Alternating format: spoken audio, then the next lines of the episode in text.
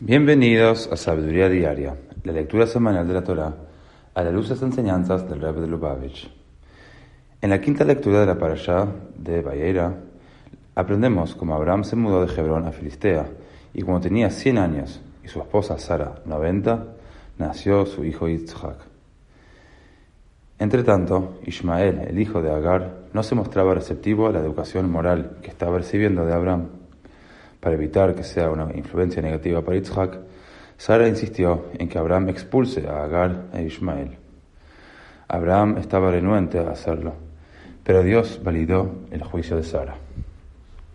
Como dice el versículo, Elohim el Abraham, Kol asher tomar Sara, shma Dios le dijo a Abraham, en todo lo que Sara te diga, escucha su voz. En el Gutei tomó uno, el Rebbe nos enseña que cuanto más en sintonía está un profeta con los asuntos del mundo, mayor es su grado de profecía.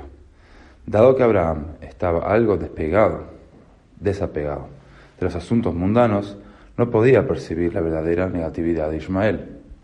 Sara, en cambio, estaba más involucrada en asuntos materiales que Abraham porque fue rápidamente capaz de percibir el mal de Ismael.